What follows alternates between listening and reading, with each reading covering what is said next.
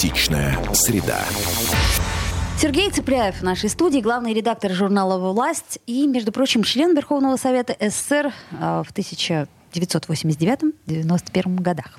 Это, кстати, Оля Маркина. А это Кирилл Манжула. Добрый а, вечер. Здравствуйте, Сергей да, Алексеевич. Здравствуйте, коллеги. Да, здравствуйте. Ну, мы не зря, точнее, Оля не зря акцентировала внимание на то, что вы были э, в, в Совете в эти годы, поскольку наверняка знали лично Николая Рыжкова, о смерти которого мы как раз сегодня узнали. Это председатель Совета министров СССР как раз Последний советский 85-91 года. Но он не последний советский премьер, то есть он последний председатель Совета министров. Да. Да. Я как раз расскажу. Дальше был кабинет министров, и там был Валентин Павлов. Это еще Советский Союз.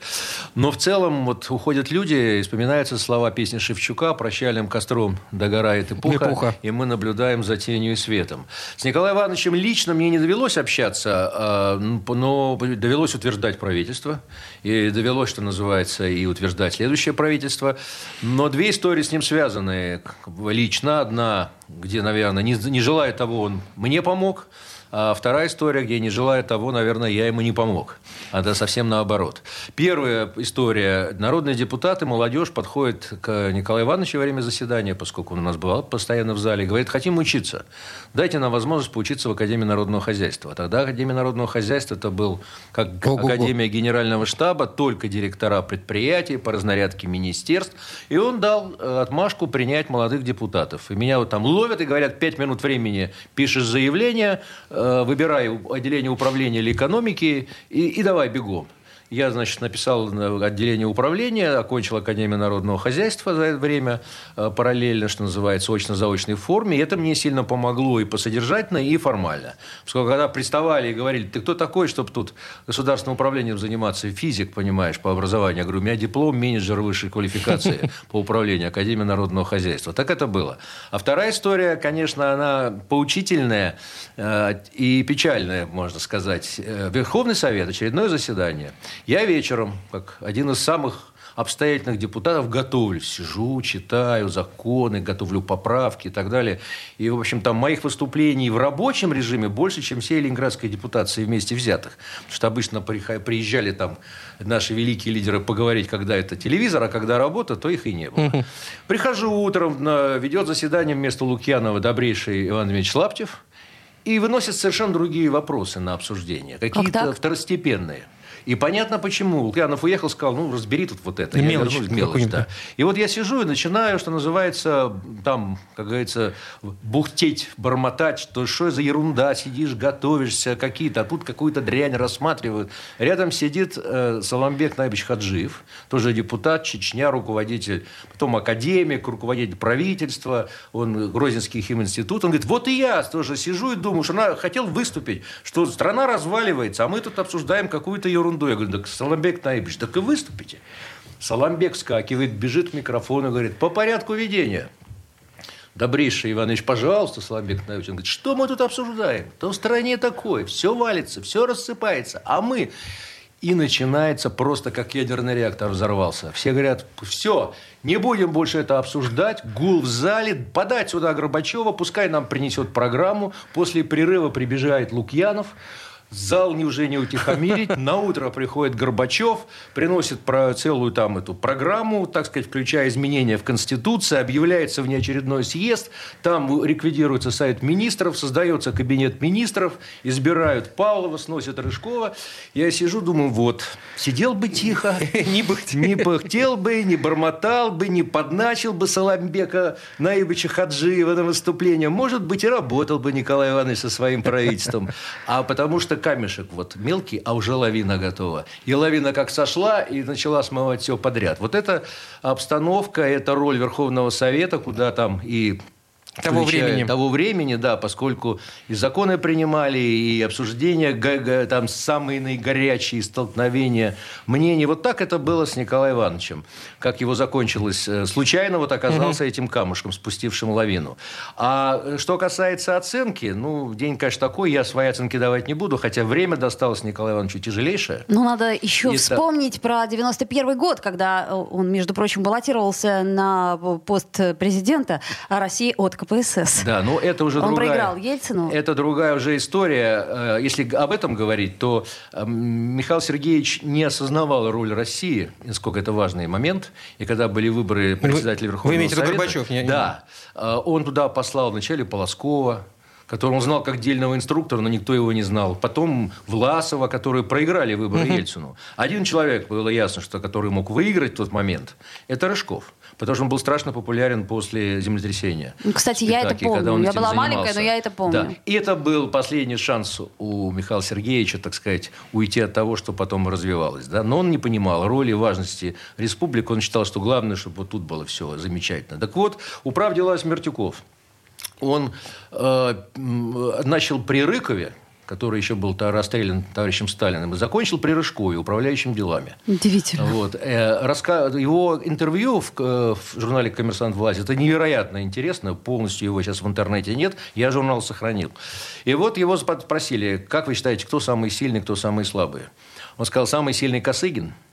Вот. Потом он, я не помню... Из всех управленцев да, Советского из всех премьеров, которыми он работал. А дальше, значит, ну, это и с этим надо согласиться. Потом он, не помню, как он поставил Молотова Сталина где-то вот так. вот, да?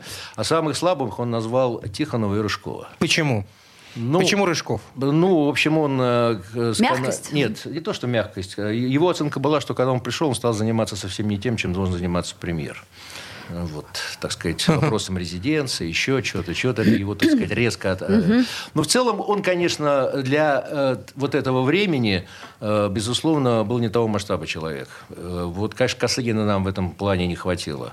Это мог бы быть наш Дэн Сяопин, но партийные бонзы не дали ему провести Косыгина, реформы, Косы- да. Косыгина, да, Брежнев задвинул. Да, кстати, хочу сказать, что наш город многим обязан, поскольку Косыгин занимался эвакуацией, во-первых, Он промышленности, у- участвовал, а да. во времена блокады он был уполномоченным э, ГКО по Ленинграду, Ленинградской области, он был здесь и из центра И- и очень много сделал. И очень много сделал и купировал многие вещи, да. Поэтому вот такая история. Поэтому, ну, история, конечно, расставит все по своим э, местам, но я бы сказал так, Или что, нет. что иногда вот в эти кризисные моменты нам кажется, что очень плохо, что там мягкий, добрый руководитель, типа Горбачева или там Рыжкова. Но иногда это и есть хорошо. Когда у вас проблема, иногда, как говорится, лучше отпустить вожжи.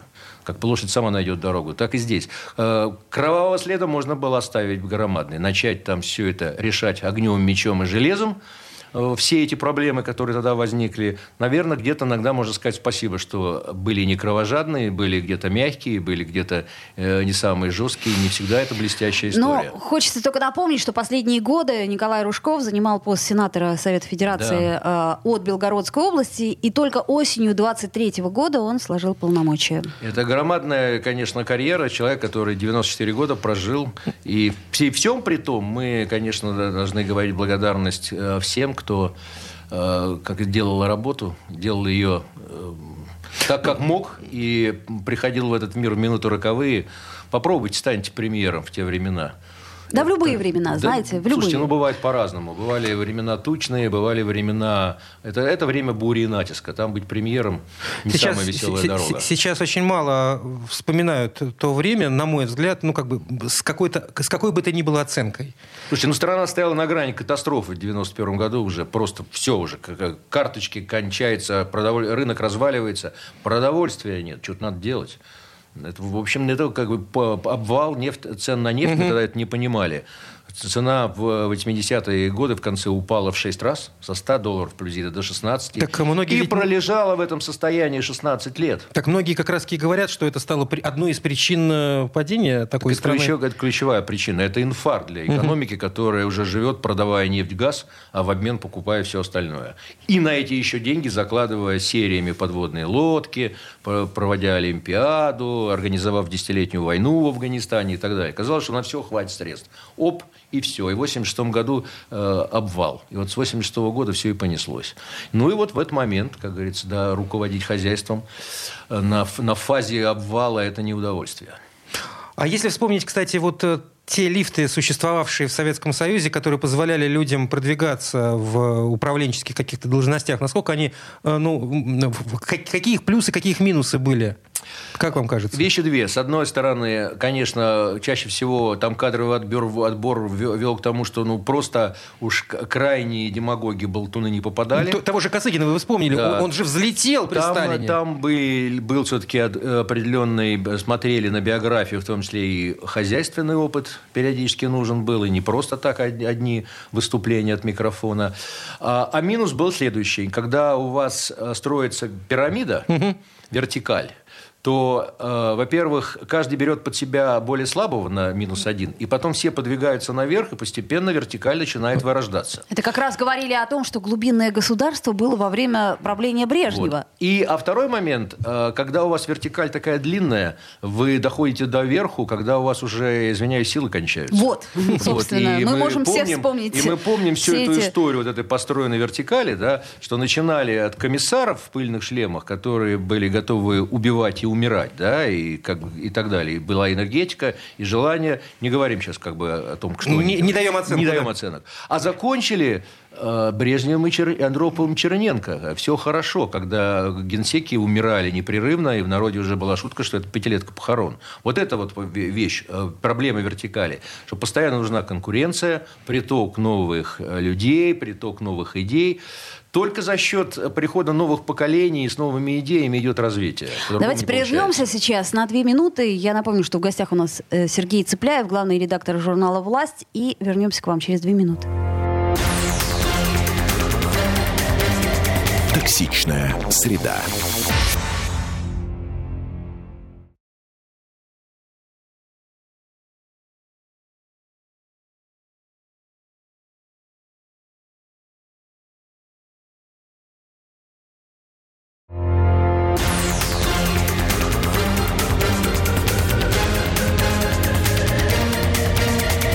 Токсичная среда. Вновь возвращаемся в эфир. С вами по-прежнему Сергей Цыпляев, Кирилл Манжула. И Оля Маркина. Да, но с другой стороны, чтобы закончить наш начатый до перерыва разговор, э, вспомним которую, Косыгина, которого вы уже упомянули, э, который поднялся во времена Сталина, когда как раз начались все эти чистки. Вот тогда была возможность молодым. Он там в 30-летнем возрасте, там 35-36 с копейками Слушайте, но все-таки э, я бы предпочитал, чтобы да, мы находили мы бы все бы так менее кровавые варианты варианты кадрового обновления. Для этого и существует вообще конкуренция, выборы, смена власти без, без кровавых чисток, без расстрелов, э, без высылок и прочее, и прочее. А вот если система консолидируется, останавливается все вот в эту вертикаль, и дальше все это медленно продвигается, и пока вы дойдете до верху, вы уже потеряете последние зубы и последние мысли. А вот необходим ли этот самый выбор в, в судебной власти? Тоже еще один вопрос. Почему мы об этом хотим поговорить? Поскольку, опять же, сегодня в Москве простились с председателем Верховного суда Вячеславом Лебедевым. Э, президент Путин приехал на похороны прощания. А, и о Верховном суде можно и нам тоже вспомнить, эм, тем более, что вот эти споры насчет выборности и насчет назначать... Назначать или избирать. Или, или избирать. Да. Вы знаете, это третья ветвь, о которой мы вспоминаем довольно мало, но она существенная. Она и как-то вне общественной жизни нашей. Мы, мы не привыкли вообще, что суд играет очень важную роль. И когда я помню, когда уже был во времена полпредства ко мне приходил посетитель, я говорил, знаете, ваш вот этот спор может э, разрешить только суд, поскольку это там гражданский спор. На что реакция была такая, вы что, меня преступником считаете? Вы зачем меня в суд посылаете? То есть у нас было понимание, что суд – это только то место, где судят преступники. А сейчас что-то изменилось? А, в общем, да, как постепенно люди начинают понимать, ну и про, в первую очередь, там, это, кто занят предпринимательством и так далее, что да, это что место, есть арбитражный где, суд. где решаются споры. Арбитражный был как отдельная третья. Нас была трехглавая система по Конституции. Тогда была дискуссия, то ли иметь единый суд, как Соединенных Штатах, то ли сохранить трехглавую э, нашу машину э, конституционный, высший и высший арбитражный. Ну, тогда решили, что консерватизм для суда лучше, лучше не ломать, не трогать. Ту систему, по... которая есть. Да, есть, но потом два суда все-таки объединили. Вся арбитражная часть стала под Верховный суд. Вот. И вот специфика судей и этой власти говорит о том, что здесь подход должен быть совсем другим. Мы же привыкли, что раз демократия, значит везде, если не демократия, то нигде. Судья не должен служить э, мнением публики и не должен на них ориентироваться. Представим себе ситуацию. Отвратительный человек. Ну, мы же понимаем, что это, конечно, враг, его надо посадить. Да? Угу. А судья говорит, нет, не доказано. Или сомнительно. И наоборот, любимец публики. Как сейчас бывает. Артист, футболист, там, ну, режиссер. Ефремова можно вспомнить, и так далее. Да? Куча моментов. Угу. Ну, как же мы э, да, можем да, да. такого человека осудить? А, и вся публика начинает просто говорить, что ни в коем случае, а судья должен принимать решение по закону. Он должен быть вне влияния, он не должен думать, как завтра за него проголосует, и не должен нравиться людям, он должен служить закону. И вот для этого была эта длинная история обсуждения еще времен создания американской конституции, что у них в Штатах, кстати, в многих штатах традиция англосаксонской судьи выбираются, но на уровне штатов. Угу. А на федеральном уровне уже Только все. У, у, у них прокуроры выбираются. Судьи, э, судницы, э, исполнительная власть. Э, ну, кое-где наш уровень штатов, да, на федеральном уровне по-другому. Так вот, и как раз когда создавали Конституцию и говорили, что, первое, что судья должен служить только закону, он не должен зависеть от мнения людей. Угу. Там требуется профессионализм. И поэтому он не должен быть никому симпатичен да, и наоборот. Он не должен думать он о том, ни, как ни за него проголосуют. Не, да, не, не обращать внимания. Угу. Да, даже если это будет не, не принято обществом.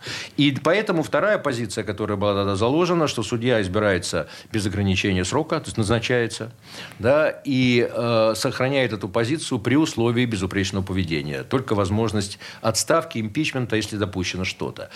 И э, поэтому иногда говорят, ну как строится? Ну мы тоже так сделали, как и в Конституции Штатов, так у нас. Президент предлагает, угу. Совет Федерации, а там Сенат э, назначает судей. Система двух ключей. У нас еще угу. квалификационная коллегия судей, которая сейчас объявит конкурс, три месяца будут принимать заявки, а потом вынесут этого кандидата. То есть система построена вот таким вот образом. И когда говорят, а что же это за демократия, где президент назначает судей, Президенты меняются, а судьи остаются. И когда смотришь, там судьи сидят и говорят, ну что, у нас следующий президент. Тут э, здравый да. вопрос может возникнуть. Не каждому Окей, президенту удастся назначить судью, потому что это не означает, что пришел президент, сменил Но судью. Вы, говори, вы говорите, что суд, судью нельзя избирать, он не должен нравиться всем и ну, как-то идти на, в угоду да, общества. Он не должен об этом Но в таком случае он будет идти в угоду одному человеку, который... А ему, а ему не надо идти, Зачем? потому как раз что об этом если его назначили, все, он уже не зависит от этого президента, не зависит ни от власти, ни от кого, получается. Но, конечно, важен человеческий материал. Понятно, что всегда есть какие-то вопросы. Угу. Дальше пошли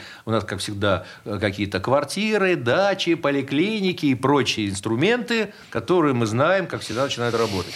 Это зависит от человеческого материала. Но формально, и мы, и мы имеем э, прецеденты, когда у нас судьи Конституционного суда, например, стояли насмерть на своих позициях, писали особое мнение и так далее и тому подобное. Это было. Вот. Поэтому вот так должна строиться судебная система. Да, нужны очень самостоятельные, уважающие люди. Это вершина судебной карьеры. Единственный момент, который им надо там обсуждать, может быть, может быть, имеет смысл все-таки ставить возрастное ограничение, да, там, ну, 70-75. А у нас его нет? Э, у нас есть по Конституционному суду, например, 70 лет судьи заканчивают. Вот по председателям у нас постоянно как-то продлевают эту позицию, хотя лучше бы этого не делать. И вообще по, вот, по председателям я бы, конечно, подошел совсем по-другому. Что у нас, как только возникает председатель в любом органе, да, так он воспринимается как начальник и директор, который начинает руководить. А, а в коллегиальном органе, либо судьи, где все судьи равны, должно быть не так. Это организатор процесса. Поэтому вот, например... Модератор? Вверху, да, конечно. Председатель законодательного собрания, угу. председатель парламента. Тем не менее, мы их воспринимаем исключительно как э, руковод... орган высшей власти. Это, руководитель. Это, это мы их так ага. воспринимаем, но по существу у них только один голос. Это такой же депутат, как и все остальные. Это факт. Вот. Но... А в судьях я бы вообще сделал, например, так, что председательство на один конкретный срок, типа четырех лет, например, да, и смена этих председателей без всяких выборов, без всякого голосования, просто по старшинству пребывания в Верховном суде. Кто дольше в суде уже работает судьей, тот и занимает следующую позицию. То есть полный автоматизм, чтобы уйти от любых дискуссий, хороший судья, неплохой, кто за, кто против. Поэтому я даже против выборов председателей судов внутри суда, потому что это опять ты должен всем нравиться. Угу. Судебная власть устроена Интересно. так, что только служба закону, никаких политических э, моментов, никаких желаний получить какую-то поддержку. Этого надо все уходить от этого. То есть вот судьи такая... должны быть кристально чисты. А, и кристально независимы в своих решениях. Ну, это же не невозможно. Не, ну, мы все прекрасно это понимаем. Все мы живем в, в обществе, и понятно, что в наших, э, особенно небольших регионах, все юридическое сообщество, прокурор, судья, э, силовики все, и так далее, они все общались, они все учились иногда в одном и том же месте. Но это уже вопрос традиции. Мы понимаем, что когда мы выходим играть в футбол, да, одни одели майку угу. «Зенита», вторые одели майку «Спартака», и мы будем биться насмерть. Да, завтра, если он поменяет майку, то он будет с такой же страстью биться против вчерашних своих коллег. Вот, и это то, чего нам не хватает. Пока... Уж коли мы вспомнили историю Советского Союза, развала Советского Союза, и сейчас перешли к э, судебной власти, мы ну, как-то взяли традиции какие-то от э, судебной власти Советского Союза, поскольку вы, опять же, вспоминали, как там в США у них устроено? Или мы все перенимали, когда э, создавали что-то новое? Мы перенимали во времена Александра II, когда проводили Это судебную да. реформу, когда ну, вообще э, строилось э, нормально, как бы присяжные заседатели. Конечно, мы брали эти системы, глядя, как это работает в мире. Более того, я не считаю, в этом, что в этом есть что-то зазорное. Понимаете, как мы спокойно перенимаем техно- технические достижения. Мы принимаем, Давайте посмотрим на Петербург, да, мы, то, чем мы гордимся. Да, там строим строили архитекторы, иностранцы и так далее и тому подобное. Если в мире кто-то что-то изобретает, в том числе и социальных технологиях, это надо брать. Разумно, понимая, что работает, что Но ну, не работает, работает да. что ложится угу. на нашу угу. культуру, что не ложится на нашу культуру. Это тоже не так просто. Мы выстраиваем, я могу сказать точно, что на нашу культуру пока совершенно плохо ложится любая форма парламентской республики, которая просто будет вырождаться. Это значит, что мы должны быть президентской? А, я думаю, что нам надо на президентско-парламентской республике все-таки пройти несколько поколений, какая-то система для начинающих наций, освоить этот уровень, да, э, а потом уже переходить на следующий уровень. А может быть, нам к монархии вернуться? Нет, это уже туда никто не возвращается. А во-вторых, а как а, писал один из исследователей, сейчас не вспомню, что монархия, если там нет сопротивления э, определенного уровня, э, скажем, элиты, в состоянии родить только нацию рабов. И это э, мы наблюдали в очень многих монархиях. Не надо нам этого. Мы республика. Стали и будем оставаться. Но, но, но стать республиканцем, научиться быть республиканцем, это вам не одно поколение. А что значит научиться? Это ведь не книгу прочесть, не учебник. Это значит... Это жизнь заставит. Что-то что должно воспитываться на уровне, на, на уровне целого... Самосознания. Да. Конечно, да. Это, это и элита, которая должна пока, по, по, по, предъявлять образцы республиканского поведения. Это и люди, которые которые на своем опыте начинают учиться. И это, конечно, и то, что мы видим по миру. А тем более сейчас, где нам все показывают, как, как где и, и каким образом работает.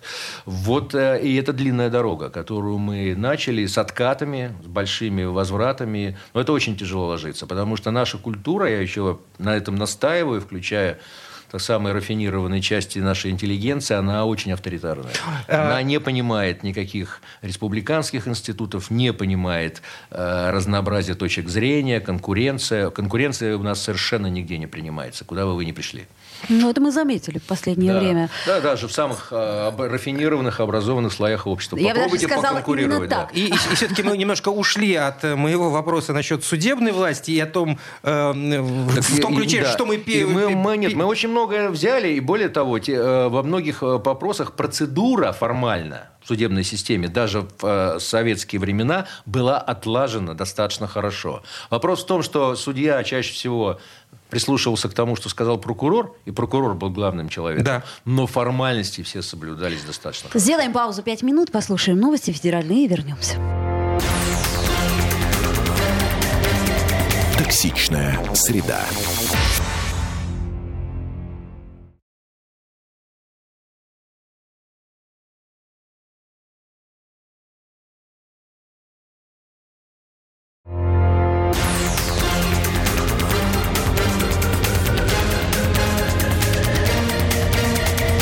Токсичная среда.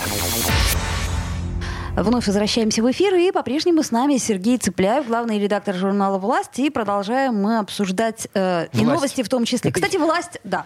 Эм, у меня да. еще один вопрос, извини, Оль, ну прости, ну не смотри на меня такими глазами, кстати, ну, Оля давай. Маркина. Это да, Кирилл у меня, Маржула, у меня да. еще один вопрос насчет э, деятельности Верховного суда и вообще э, высших судов, да, и как, как конституционного. Должны ли они быть ну, абсолютно публичны, их работа, их вынесение их вердиктов?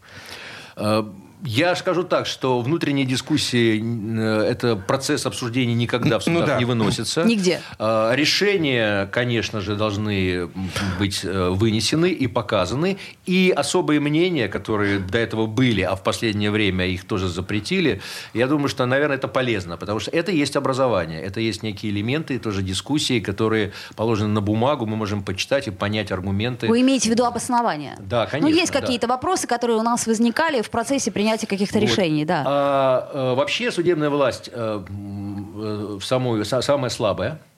Ну, с слабая точки- с- с с- какой- с- в разделении властей. Самая сильная власть – это законодательная.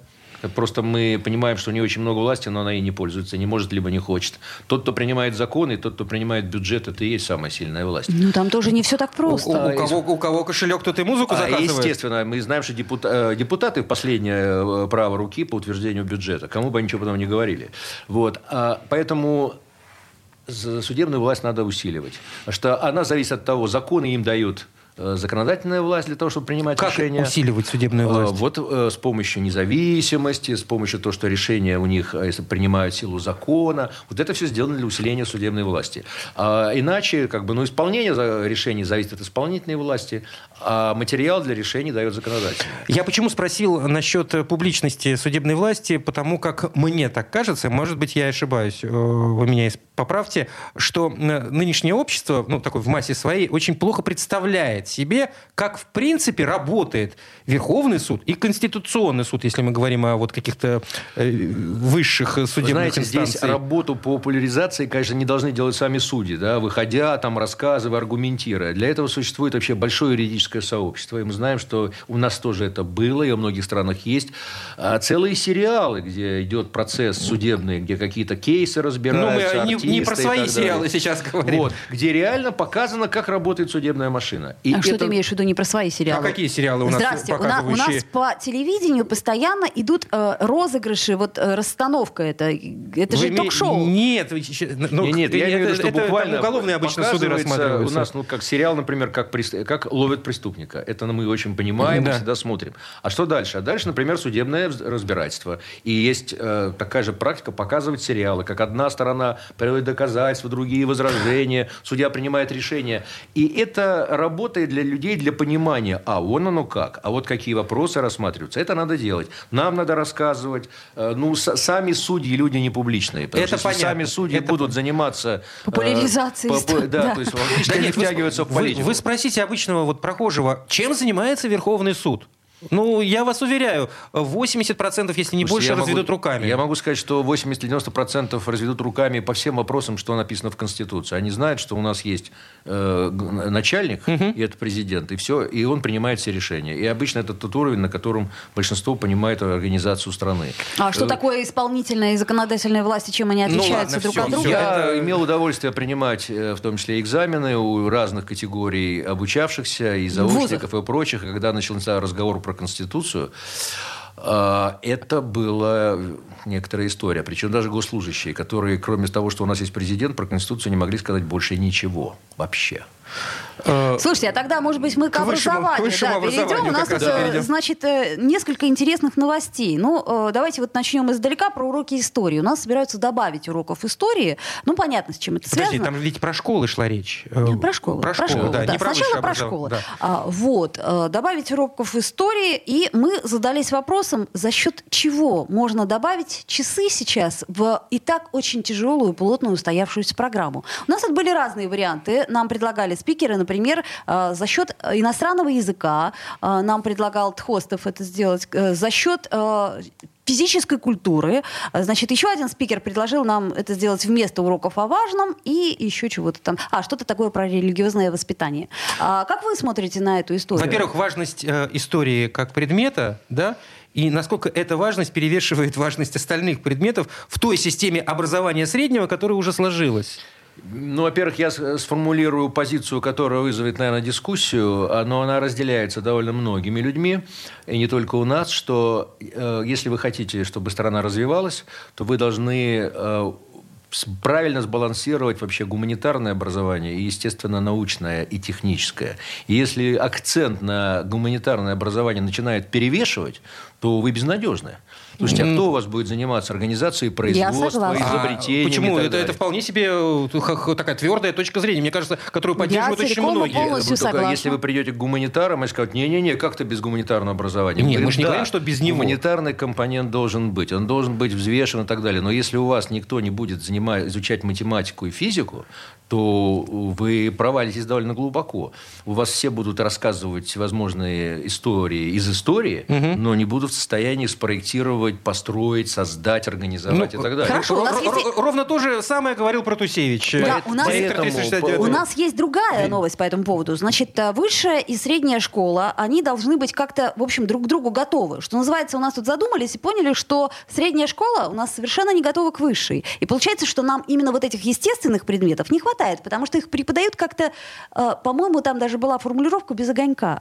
Без страсти. Вот, без страсти, я вспомнила да. это. И э, с нами, конечно, Вы без- же, вы же физик по Да, и образованию. Да, фи- теоретическая физика. Я вас и понимаю. работал в математическом институте э, Академии наук Стеклова. Там и защищался, поэтому для меня это все острые моменты. Когда мы видим, что у нас студенты все хуже и хуже, владе- владе- владе- студе- школьники сту- овладевают физикой, и когда там минимум людей выбирает это как экзамен, потому что физика это трудно, математика это трудно, а рассказывать истории, как отче наш, запомнил, рассказал. Это просто.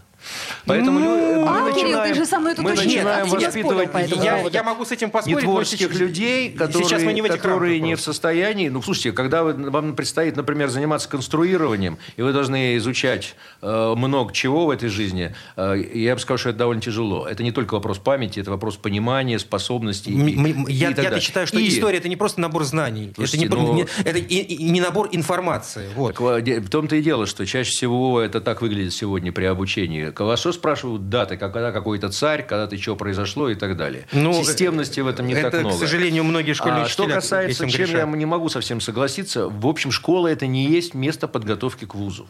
Почему? Потому что нормальная обстановка, которая говорит, что не- тут не все школьники должны идти в вуз. Хорошо, какой процент, Школа- по вашему мнению, должен получать Школа- высшее образование? Школа – это то место, где люди вообще-то готовятся к жизни.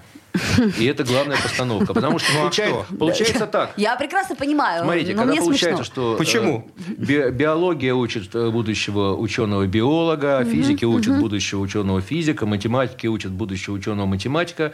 Ужасно на выходе, потому что... На выходе у нас реально репетиции ЕГЭ не- Он ничего не означает. Он просто бросает и перестает этим заниматься.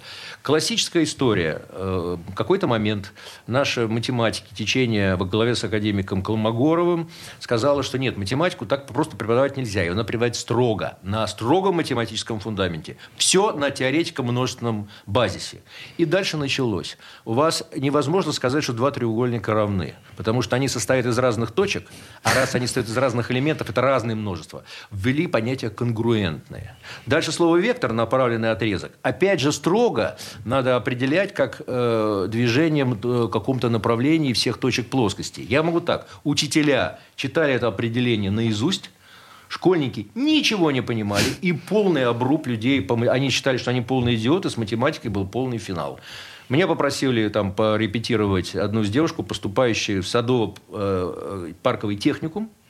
Она решала предмет, э, при- примеры крайне элементарно. Вот дробь надо упростить. Сверху буковки, скобочки, Помним, снизу помним. буковки, циферки, Да. скобочки. Что она делала? Она зачеркивала одинаковые буковки сверху, снизу. Они всегда одинаковые. Дальше подсчитывала все числа и получала результат. Я был изумлен.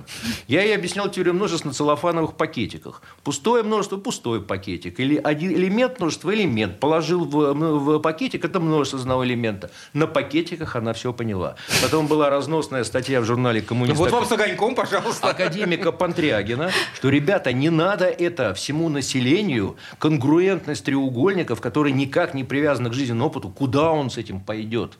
Вы что, хотите из всей страны делать математиков на уровне бурбаки, там строгий французский бурбакизм? Да не нужно этого, ему нужно к жизни готовить. Поэтому здесь есть опасность, когда приходят большие-большие ученые из высокого академического уровня и начинают готовить школьников под себя, это заканчивается катастрофой. Поэтому надо понимать, школа – это один уровень освоения. Э, Мы понимаем, что нужны специальные школы. Я тут э, довольно Да. резко спорил с товарищем Грефом, вот, который говорил, что надо всех уравнять, никаких спецшкол. Э, Ну, В интересный смысле, подход, да. э, Там какой-нибудь там физмат. Физмат, еще какие-то. для- Это необходимо, специальные Я школы. тоже считаю, потому что это мы должны- необходимо. Именно в рамках того, той теории, которую вы сейчас выкла... а, а, э, Но это диктуете, вы, а- они просто необходимы Да. а, по, по определению. Но не для всех. Конечно. Потому Конечно, что не для понятно, всех. что не все станут физиками и математиками. Понятно, что не все станут программистами.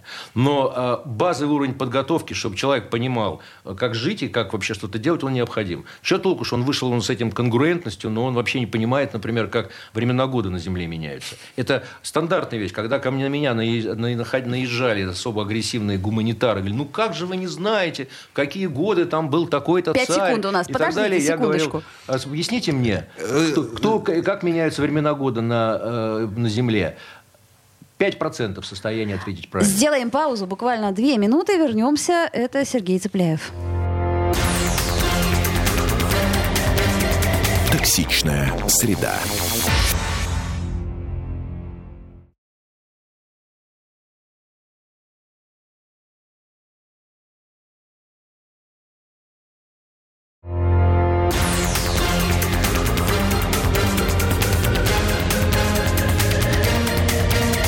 Токсичная среда. Вновь возвращаемся в эфир. Э, Я надеюсь, что наши слушатели могут объяснить, э, как меняются времена года. А у нас тут спор физиков и лириков Да, получается. ну у нас с тобой постоянный спор физиков А, и Причем мы лириков. оба с тобой лирик, Но при этом я- лирики. Понимаете, какая штука? Есть физику. реальная жизнь, и вдруг выясняется, что если вы, например, 90% людей выучите японской филологии, а потом поставите их на кассу, то они будут всю жизнь несчастными. Об Естественно. этом надо думать. Так. Когда вы понимаете, что у общества есть определенный спектр потребностей и спектр тех позиций, на которых можно развиваться, невозможно 90% людей гуманитарного образования Да обеспечить никто не спорит, но профессиями. господа- Сколько все-таки Стоп, в проценте, ну, гос- как я задавала этот вопрос, должно быть, по вашему Господа, мнению, что высшего образования? будет, если 90% нашего общества будут физиками, программистами, математиками и Да не инженерами? будет 90%. Это, это же Под- ужас. У них способностей не Я хватит, бы так Кирилл. сказал, что 90% Почему? Ну, среднего Абсолютно точно вы никогда нет. не наберете. Но, э, Конечно, еще нет. раз говорю, физика и математика, но физика, в первую очередь, нужна не, не только для того, чтобы э, э, стать физиком, как я уже говорил, и, и инженером, но для того, чтобы, например, не заниматься заряжением воды у телевизора, да, для того, чтобы не по- попадать во всевозможные а, оккультистские секты и так далее и тому подобное. ну, Когда я вижу все это происходящее, я понимаю, что образование прошло по касательной. Господа, господа, ну не будет человек человеком, э, живущим вот в, оп- в определенных границах, да, в этом обществе, если он будет, если он не будет знать хорошо историю своего государства. А Ни этим- А много даты, ты знаешь на- ни н- даты, народу, который ни знает даты. историю Да, своего с этим не государства. надо спорить, но более того, ведь для того, чтобы подготовки к жизни мало знать. Для того, чтобы у вас появилось общество, они должны учиться жить в обществе. А для этого нужна совсем другая штука. Нужно моделирование этих процессов. У нас в советское время, пускай в идеологически перекошенном Да. варианте, но была, э, был Согласна. механизм социализации. Да. Это вам и пионеры, Согласна. это вам и комсомол, и так далее. Люди учились взаимодействовать, кого-то выбирать и так далее. Они учились жить в том обществе, которое придут. Как сегодня люди учатся э, решать вместе свои собственные проблемы? Я вот говорю, образование наше э, уходит опять от главного цели. Вы должны дать людям способности жить в этом мире и компенсировать то, что в нашей культуре, например, недостаточно всегда было. А я скажу, какая-то позиция. Способность к самоорганизации. Чтобы на, в каждом конкретном месте не ждать, когда начальник пришлет указивку э, Василиса Премудрая. Говорит, ложись, Иван, спать. А я всё сделаю. Зав- утро вечером мудренее, Да. а вот тебе инструкция. И завтра выполни инструкцию вот по почте. И не дай бог тебе от нее отступить.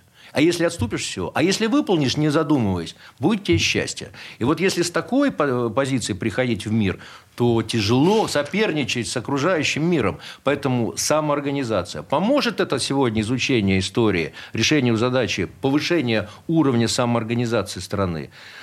Это надо очень долго думать. Э, Поэтому просто так. А даешь больше истории, скажите, Так, что, это и- и- что вы идеологическая хотите? задача за этим кроется в увеличении количества исторических часов Я в думаю, школе. да, это, за этим кроется, конечно, идеологическая задача. Я думаю, что э, давайте попробуем как бы эффективнее использовать имеющиеся часы. Не надо постоянно перекашивать. Взвесьте все это, посмотрите, как, что, зачем. Хотите акценты немножко по-другому переместить, расставьте по-другому. Э, то даже той же самым изучением математики и физики. Вы можете завалить какими-нибудь вычислениями, там, какими-то формулами, а можете рассказывать о сути. Иногда На даже, не- пакетиках. а, Ну, иногда как, ну, даже да. по- почти э, без э, как бы жутких там вычислений и прочих вещей, концептуальные вопросы, как устроен мир, как устроена Вселенная. Как Тогда устроен- нас надо менять полностью педсостав. Ну, не полностью, но процентов Слушайте, на ну, 30. я бы так сказал, что, конечно, всегда э, движение должно идти вперед. Оно не может быть одномоментным, но надо все время не забывать, что э, образование сегодня закладывает то, какая страна у нас будет через 20-30 лет. Логично. И Все то, логично. что мы имеем сегодня, мы понимаем, что это полностью результат советской системы образования. Не согласна с вами, категорически. Как-то? А у нас, Да? все, а у нас все руководители, Все вышедшие, вышедшие из советской системы. школы. Все. Все, Да. все, кто- вся, вся профессура, все- весь деканат, В каком, весь в каком ректорат. году у нас была реформа образования? И Советский Союз закончился, как мы помним, в 91 году. А в э, Если мы от- от- отсчитаем 17 лет тому назад, то это люди 74 года Это, рождения. это мои ровесники. А Это уже люди, которые полностью учились в Советском Союзе. Я полностью учился в Советском Союзе. И сейчас все те, кто руководит высшей школой, они все Я- учились я в на- Советском Союзе. По- По-моему, говорил уже, не знаю, напомню дискуссию с ректорами, которые говорили, что наши, наши студенты самые сильные, это еще вот начало России. Я говорю, батенька, вы хватили. Говорит, наши говорит, вузы лучше, чем все, чем американские. Я говорю, ну, а на основании чего вы решаете? Говорит, мы возьмем наши 100 студентов и их 100 студентов. Наши студенты лучше. Я говорю, каков критерий? А критерий только один. Какая жизнь за окошком? Вы, Про- Вот это есть критерий качества образования. Окей, я не буду А- а- спорить, но значит, я не дальше согласна. ответ был такой. Почему? А это, говорит, политики виноваты в том. А я говорю, а кто политиков учил?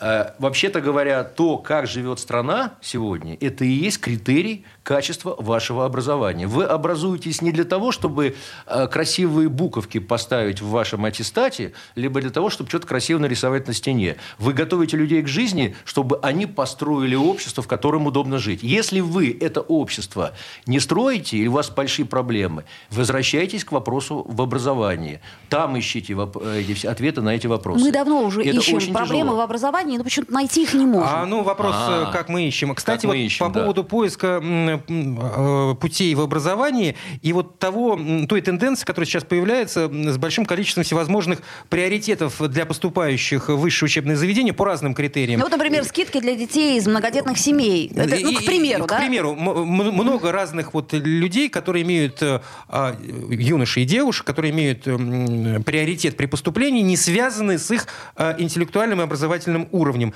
По-моему, это вред для страны, для будущего страны. Какого Слушайте, бы то ни было, если... Это сложный вопрос, конечно. Э, во- Вопрос вот, вот в чем. Я бы делал приоритет там не по знаниям, а, например, человек хочет поступить, но у него нет денег. да. Это другой вопрос. Это вот а тогда вы понимаете, что определенным категориям, у которых э, э, жизнь так сложилась, что они не могут, у Но них нет финансов. Он может заплатить своими знаниями, И, своими и для этого решается очень непростая задача, так называемый равный старт жизни. Да, потому что, ну, как бы таланты иногда рождаются в очень бедных семьях. Да. И Очень часто. мы должны Конечно. постоянно думать над тем, как эти таланты не потерять, помочь, Так а поддержать. может быть, имеет смысл взять вот эту модель образования, которая, кстати, на мой взгляд, очень эффективна, когда на первый курс могут брать вообще всех, а дальше естественный отбор.